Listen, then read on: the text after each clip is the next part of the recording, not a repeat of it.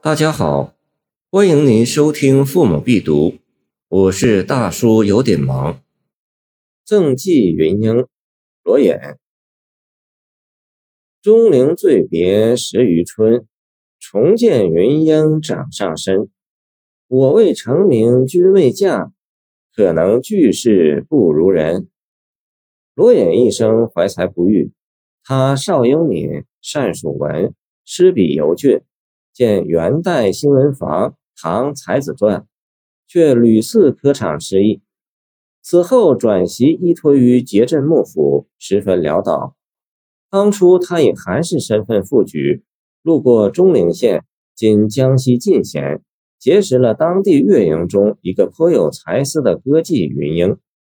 约莫十二年光景，他再度落地，路过钟陵，又与云英不期而遇。见他仍立名越级，未脱风尘，罗隐不胜感慨，更不料云英一见面却惊诧道：“罗秀才还是布衣。”罗隐便写了这首诗赠他。这首诗为云英的问题而发，是诗人的不平之名，但一开始却避开那个话题，只从叙旧频频道起。钟灵句回忆往事，十二年前。作者还是一个英敏少年，正意气风发；歌妓云英也正值妙龄，色艺双全。酒逢知己千杯少，当年彼此互相倾慕，欢会款洽，都可以从“醉”字见之。醉别十余春，显然含有对逝去年华的痛悼。十余年转瞬已过，作者是老于功名，一事无成。而云英也该人近中年了。首句写别，第二句则写逢，前句兼及彼此，次句则侧重写云英。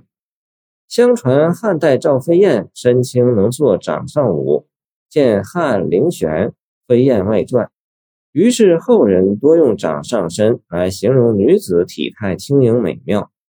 从十余春后已属半老徐娘的云英，犹有掌上身的风采，可以推想她当年是何等美丽出众了。如果说这里啧啧赞美云英的绰约风姿是一阳，那么第三句“君未嫁”就是一意。如果说首句有意回避了云英所问的话题，那么“我未成名”显然又回到这话题上来了。我未成名，由君未嫁举出，转得自然高明。宋人论诗最重活法，种种不直至法子，见晋人陈衍十一时诗话。其实此法中晚唐诗已有大量运用，如此诗的欲救先避，欲抑先扬，就不直至，有活劲儿。这种委婉曲折、跌宕多姿的笔法。对于表现抑郁不平的诗情是很合宜的。既引出“我未成名，君未嫁”的问题，就应说个所以然。但末句仍不予正面回答，而用可能句式不如人的假设反诘之词代替回答，促使读者去深思。它包含着丰富的潜台词。即使退一万步说，“我未成名”是不如人的缘故。可君未嫁又是为什么呢？难道也是不如人吗？这显然是说不过去的。前面已言其美丽出众，反过来又意味着我又何尝不如人呢？既然不如人这个答案不成立，那么我未成名，君未嫁，原因到底是什么？读者也就可以体味到了。